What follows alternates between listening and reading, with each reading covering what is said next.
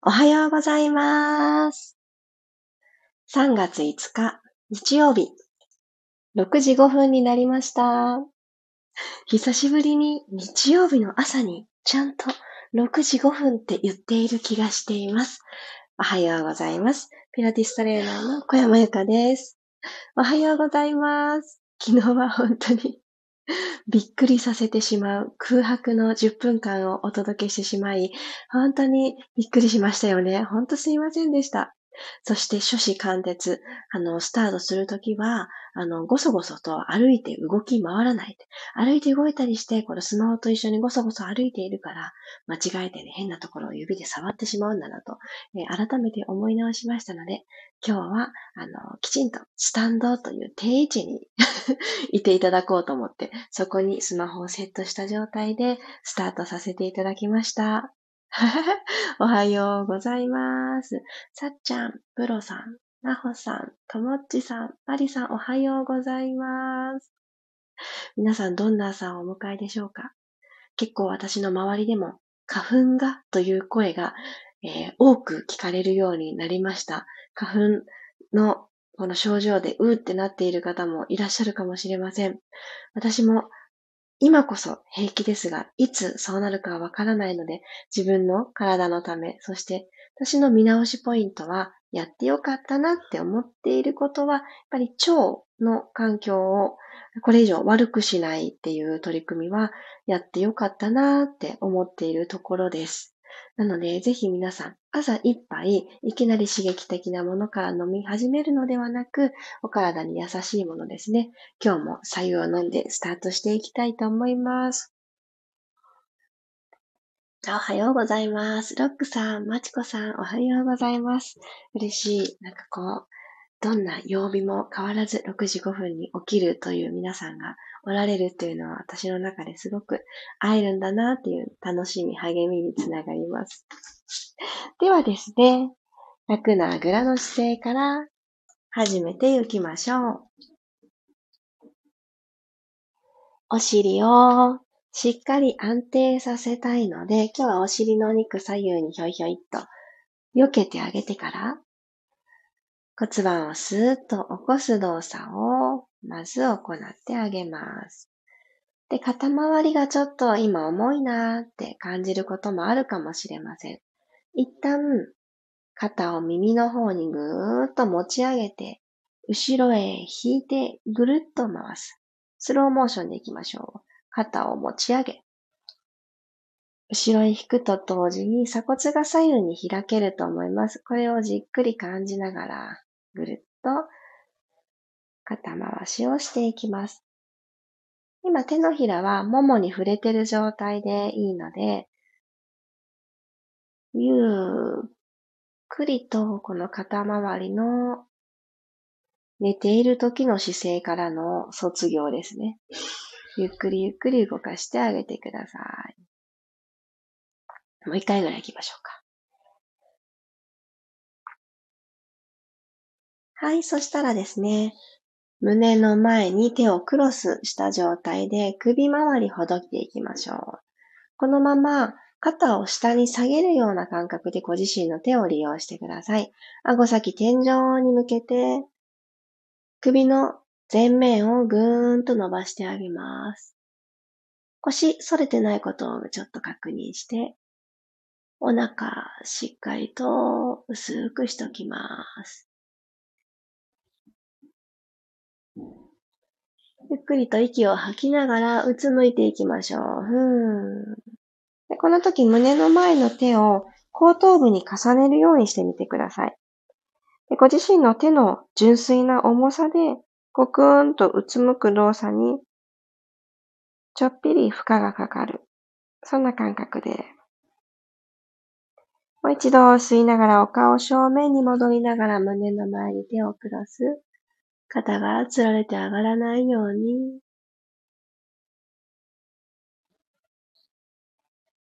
ふーっと息を吐きながらうつむいて、頭の後ろに手を添えてあげます。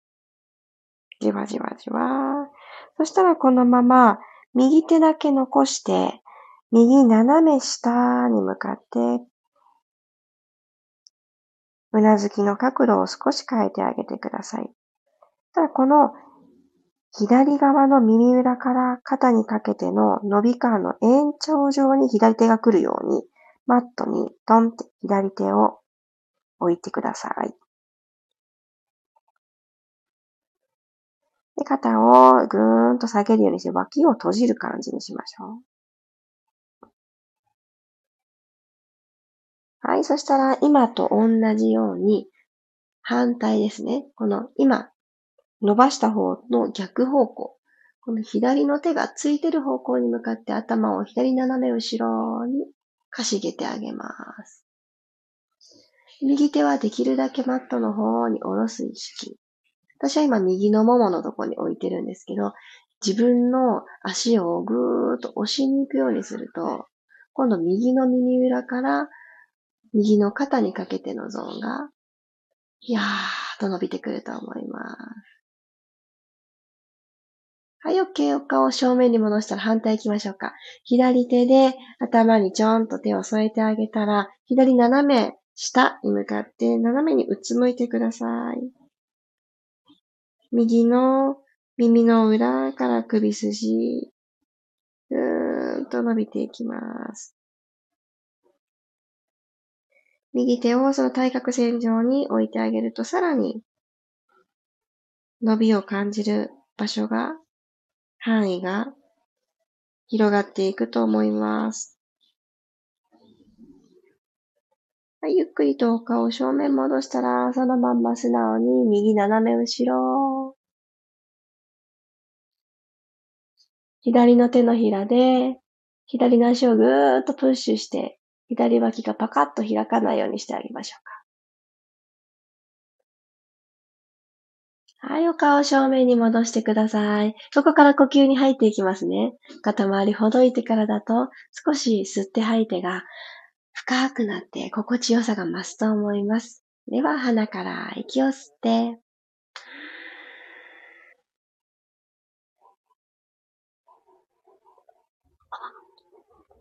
口から吐きます。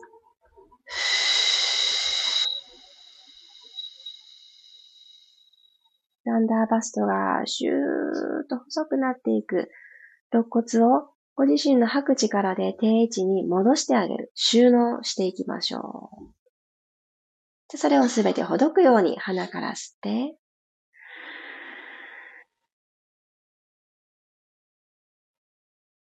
口から吐きます。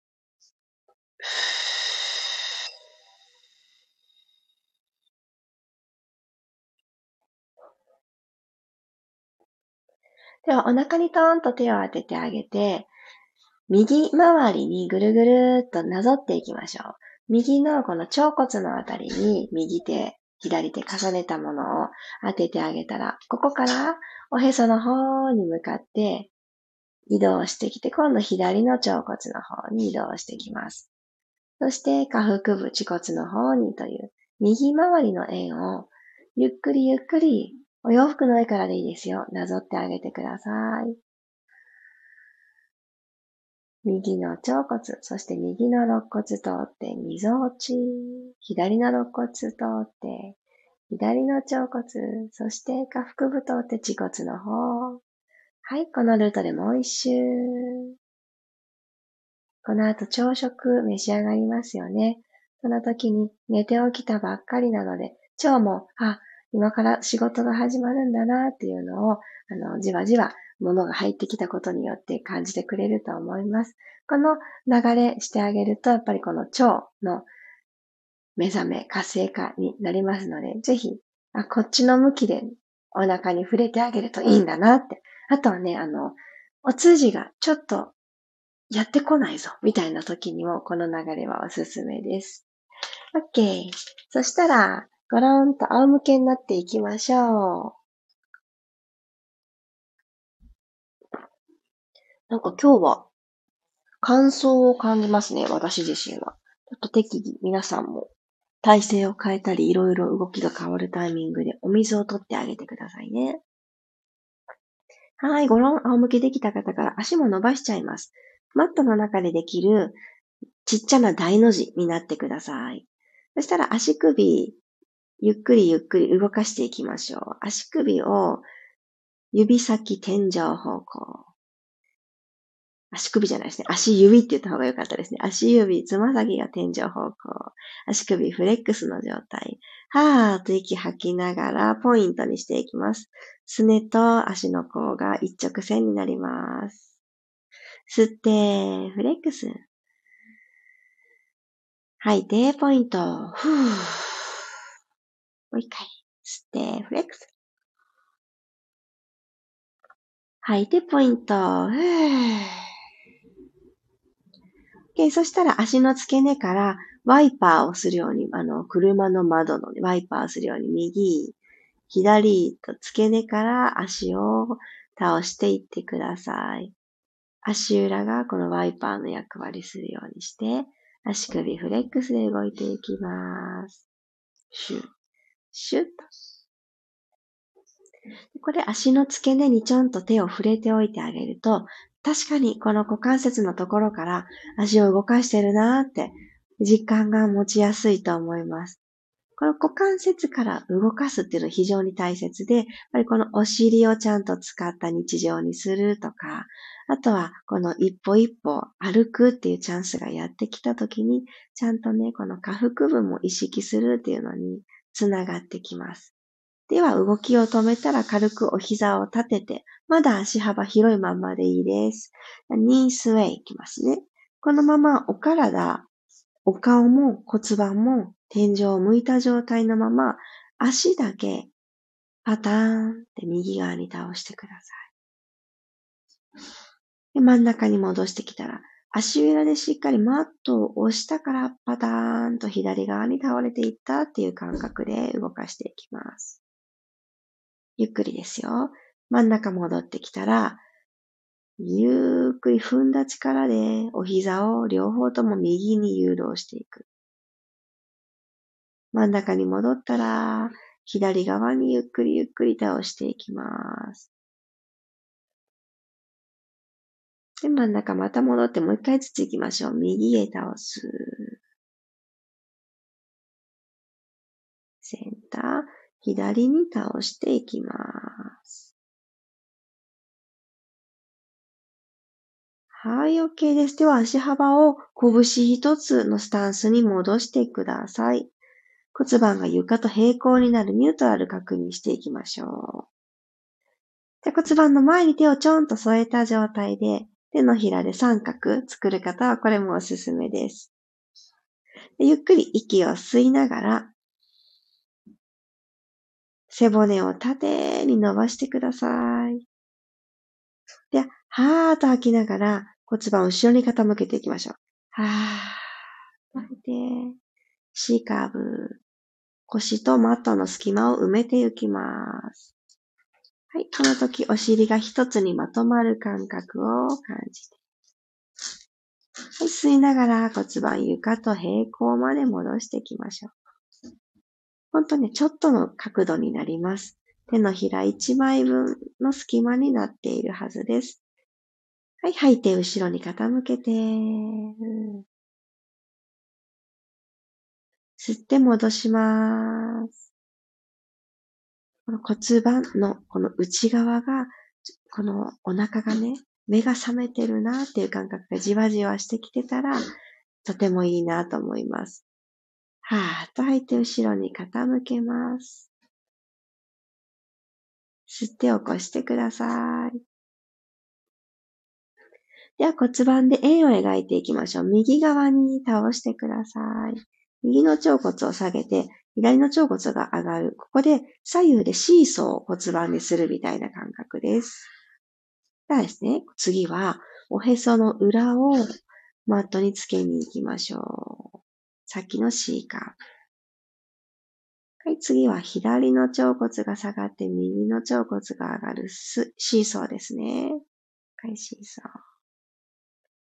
はい、そして、恥骨を下げに行く感じです。一周円が描けましたか？じゃあ反対回り行きましょう。左を下げて、おへその裏、捉えに行って、右が下がって今度左が上がる。はい。お膝パカッと開いてないでしょうか？足幅と同じ拳一つで、はい。恥骨の方が下がっていく。はい。ニュートラルに戻りましょう。はい。戻った方から右足をテーブルトップに上げて、左足もそこに揃えていきます。では、両方の膝ピタッと揃えた状態で、溝落ちから足を右に倒していきましょう。ゆっくり溝落ちからくるくるくるくると倒していくようにして、両方の膝が離れない。これが大事です。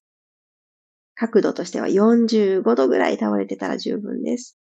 戻ってきます。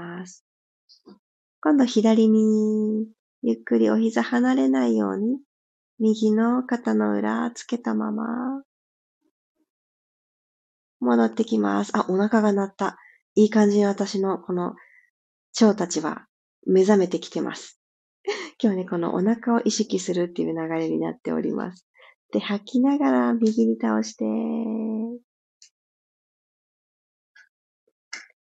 この両方の膝と左の肩で引っ張り合いっこする感覚です。ゆっくり戻ってきて、ものすごく腹筋使ってるっていう感じはないと思うんですけど、じわじわと奥の方を使わないとこの動きできないなっていう感じが伝わっていたら嬉しいです。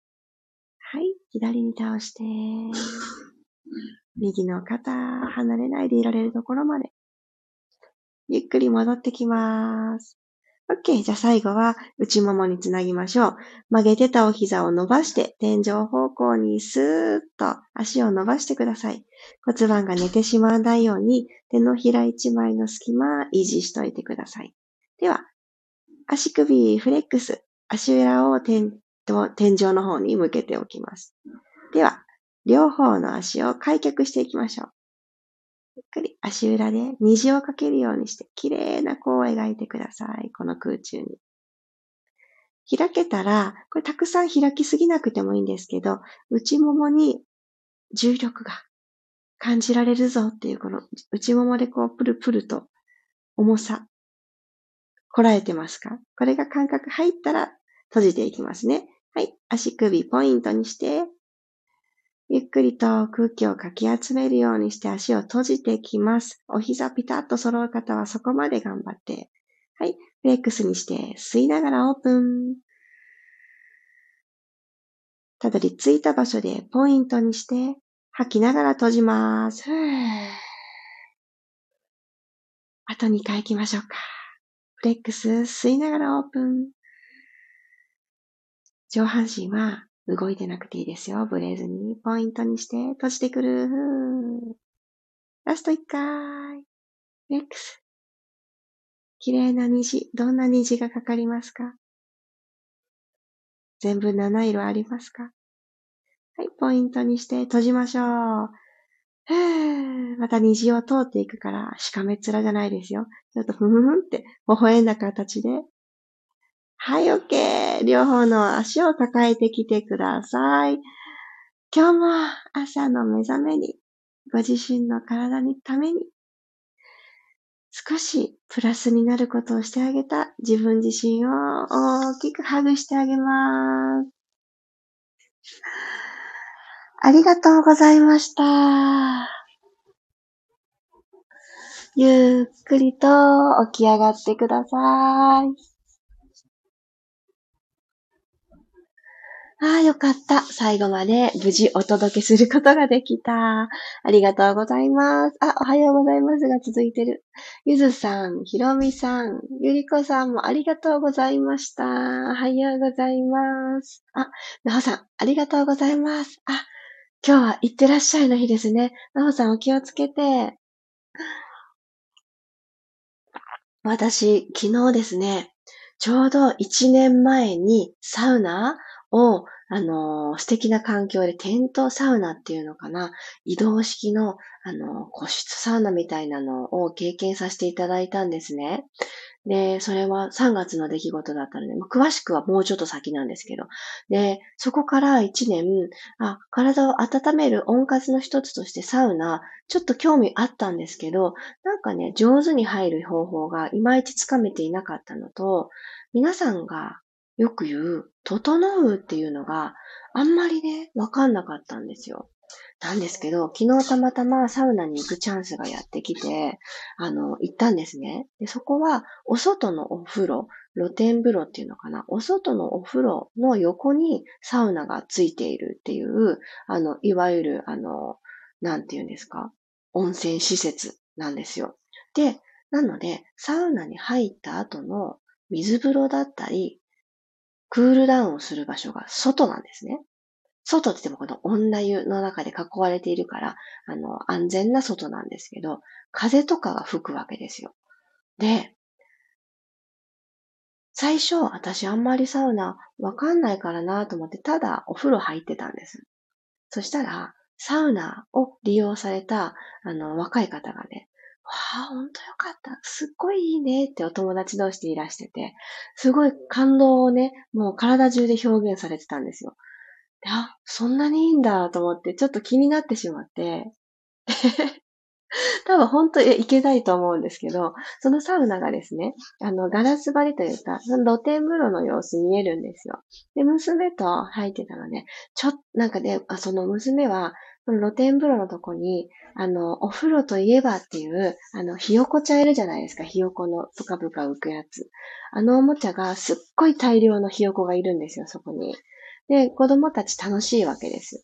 で、キャッキャッキャってなって、そのひよこが大量だから積み上げたりとか、詰めたりとか、もうすごいいろいろして楽しんでて、でちょっとママあのお部屋の中入ってきたいから、ちょっと行ってみてもいい？って言ったら、いいよって言ってくれたんで、ちょっと入ってみたんです。で、その後、あ、なんかちょっといいかもって思ったんですけど、やっぱりちょっと気になっちゃって、子供が。滑って転んでもいけないし、やっぱりちょこっとしか入れなくて出てきて、あ、こんな感じなんだなって思ってたんですよ。で、その後、いろいろ過ごして、で、あの、家族で行ってたので、それで、たまたまですね、あの、娘たちが、この後はパパと過ごすって言ってくれたんですよ。で、えそうなの？って思って。じゃあ私もしかしてサウナちょっと行ってみれるかもしれないと。その気にするものがない状態で一回行ってみようと思ってもう一回サウナに行ったんですね。そしたらたまたまロウルとかいう時間でアロマの香りがファーって炊かれてですね、炊かれるというかアロマの香りが入った状態のお水が巻かれて、柚子の香りとともに、わあ、いい香りって思ったら、大きな大きなうちわを持った専門の方が、すごい勢いで仰いでくださるんですよ。ブワッブワーって何回も熱風がやってきて、わ、これ何って思いながら、あの、すごい体が温まるんですね。で、なんかセルフで、あの、仰いでほしい方いたら仰ぎますよって、あの、その方がおっしゃってて、3名ぐらいの方がですね、あの、希望されて、そののうち2人が私の隣だったんですよ。で、その隣の方たちが仰いでおられるので、なんかね、この、えっと、余波というか、私にもしっかりね、かかってくるんですよ。そうそう。で、しっかりわーってかかってくるので、なんかすごくね、よくって。そう、それで、なんだっけ、あの、そうそう、岩盤浴もね、そうそう、あの、いいですよね。そう、昨日はね、岩盤、お風呂、岩盤浴、サウナとね、全部をね、やってね、あげたんですよね。そうそう。で、その、あ、そうですよね。そうそう、今メッセージ読ませてもらってました。岩盤浴ね、そうなんですよね。小学生以上かななんか入れるっていう風にそこの案内にも書いてありました。でもですね、そのね、サウナがとってもあの良かった。その何がいいってね、そのロールをしてもらった後に、外に出たんです。で、時間としては私6分くらいしかサウナの中に滞在しなかったんですけど、で、その後、外でちょんと座って、あ、まず水風呂頑張ったんですよ。水風呂に、もうめちゃくちゃ冷たくって、で、足がもう氷になっちゃいそうなくらい冷たくってですね。そして、その後、外にポンって座って、ぼーっとしていたら、もう外なので、風とか吹くんですよね。その吹かれた風で、すごく気持ちよくて、頭の中が、本当に空っぽになるっていうのをね、経験したんです。人生初でした。あ、空っぽだって、本当に頭の中が真っ白というか、何にもない、思考も何もない、気持ちいいな、しか思ってないっていう人生初の経験をしまして、もうね、嬉しくって、ああ、これがもしかして、整うっていうのを実感された方がおっしゃってることなのかな、とか、瞑想でこういう感覚になられる方もきっといらっしゃるんだろうなと思って、ああ、すごくいいなって思ったんですよ。それでもう一回この経験ができるんならと思って2回目3回目と入ってみたんですけど、頑張ってね、頑張ってというか苦しくなかったから3回できたんですけど、どうもね、私はそのロウリュがあったから、その湿度とともにサウナにいられたから、そういう感じになったのかなと、後々ね、分析してみたら思ったんですけど、残り2回3回はね、あんまりね、あの、あんまりというか気持ちはいいんですけど、頭空っぽにはならなかったんですよね。なので、あの時は何だったんだろうって思ったんですけど、あの、あと一つに、2回3回入った時は子供もね、一緒だったんですよ。その露天風呂でみ、こう、見守ってる、外から外、外を見ながら見守ってるっていう感じだったので、やっぱりちょっと気にかけることがあったりすると、自分に集中みたいなのがかけると、やっぱりまたちょっと体感として違うのかなどうなんだろうってね。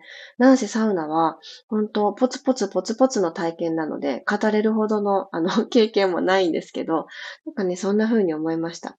ほんの6分でもいいから、一人の時間、集中して、集中というか他に考えなくていいことがある状態でサウナに入るって、すごい幸せですね。なんかね、そんな経験をしました。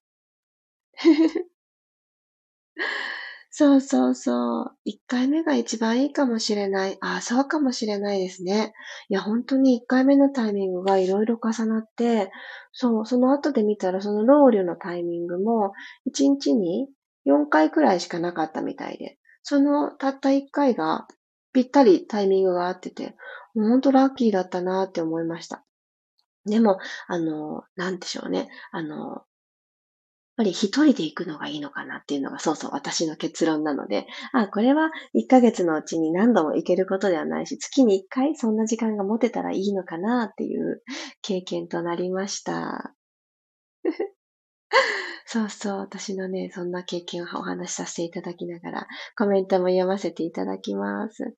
マリさん、ありがとうございました。下腹部から内ももにかけて、しっかりスイッチ入りました。いいですよね。このふわーっと開いていく、このアダクターストレッチっていうんですけど、この足をパカッと開いて閉じてくる動き。その前に、しっかりと胸からネジネジができてるか、この胸の骨、胸椎が動くかとか、骨盤の滑らかな動き、ペルビックアーティキュレーション、後ろに傾けたり、戻してきたり。今日は骨盤のサークルもしたので、そのちょっとずつの4点を通過してっていう動きね、すごく地味なんです。今日トライしていただいてお気づきになったと思うんですが、すごくささやかな動きたちなんですけど、あの子たちをステップとして通ってあげたからこそ、この最後の足をダイナミックで動かす動きが心地よかったり、使いたい場所がちゃんとサインが届いたりってなるので、よかったです。今日のこの流れがちゃんと体に浸透してて嬉しい。黒さんはなんと私と同じタイミングでお腹が鳴ったのですね。面白いですね。あくびみたいな感じで、あの、連鎖していたのですね。面白い。でも、あの、私実際朝お腹空いたなって思って起きたわけじゃなかったんですけど、この腸に、あの、良い動き、今日お伝えした方向、これは本当にとってもおすすめなので、ミルームの中でもね、お伝えしていますが、あの、ちょっと忘れちゃった方はミルームで確認をしてください。そうそう、良いですよね。いろんな動きがね。あ、いずさん、サウナ一人で行くのって幸せですよね。私は6、7回後、どんどん整うのを感じるタイプです。そうなんですね。そんなに回数重ねてらっしゃるんですね。そうか。そうなんですね。そっかそっか。私、6、7回行ったことがなかったです。そっか。いや、その、昨日行ったところは、あの、レンタカーをしていくような場所でですね、ちょっと遠くって、レンタカーっていうか、うちが車がないからなんですけどね。なので、結構特別な、もう月に一回家族の楽しみみたいな感じなんですよ。なんですけど、もうちょっと、あの、近場でね、なんかないかなってついつい昨日ね、調べちゃいました。一人で行けるところで、なんかないかなってね、調べてしまいました。そらね、一つあったんですけど、なんかね、浴衣を着た状態で、サウナポンチョっていうのかな？そういうのを着た状態で、あの、やるところみたいで、またそういうのもね、あの、あんまり経験がないので、裸じゃない状態ってどう違うんだろうっていうのとかもちょっと気になりますが、もしかすると、またサウナの話をすることがあるかもしれません。ね、この温活って言ってもなんかこういろいろありますが、じわじわと温まってくれる、よもぎ虫だったり岩盤浴っていうのもすごくいいですよね。女性のね、私たちには、この外側からのドーンとくるあったかさよりかは、じわじわ浸透していくっていうのとかも私はすごく大好きで、でそこからちょっと一歩手を伸ばしてサウナの世界に片足踏み入れてみた。そんな感じです。皆さんもぜひね、何か始めてみようかなって思われた時に、体の中をこの綺麗にしてあげること、そして頭の中を空にしてあげる時間、これがセットでやってくることが、どこかね、あの、月に1回のご褒美でもいいと思うので、あるといいのかなって、昨日の空っぽ体験をもう1回味わいたいと思ってる私です。なおちゃん今日はゆるゆるパキッと目覚めました。ありがとうございました。それはよかった。ではでは、皆様今日も日曜日ありがとうございます。今日きちんと目が覚めることができたのも、いろんなね、このレッスンのリズムをちょっとずつ整えて、あの、チャレンジをさせていただいているからこそです。ありがとうございます。土曜日の夜にミルームのライブレッスンを行っていたんですけど、昨日からですね、ちょっと新たな試みで、午前中に行うというチャレンジをしております。こっちも、あの、どんな風に続いていくか、私の中で良いイズムを見つけていきたいと思います。その時間だからこそ会えた方もありがとうございました。というわけで、日曜日、いってらっしゃい。また明日、6時5分にお会いしましょう。いってらっしゃい。ありがとうございます。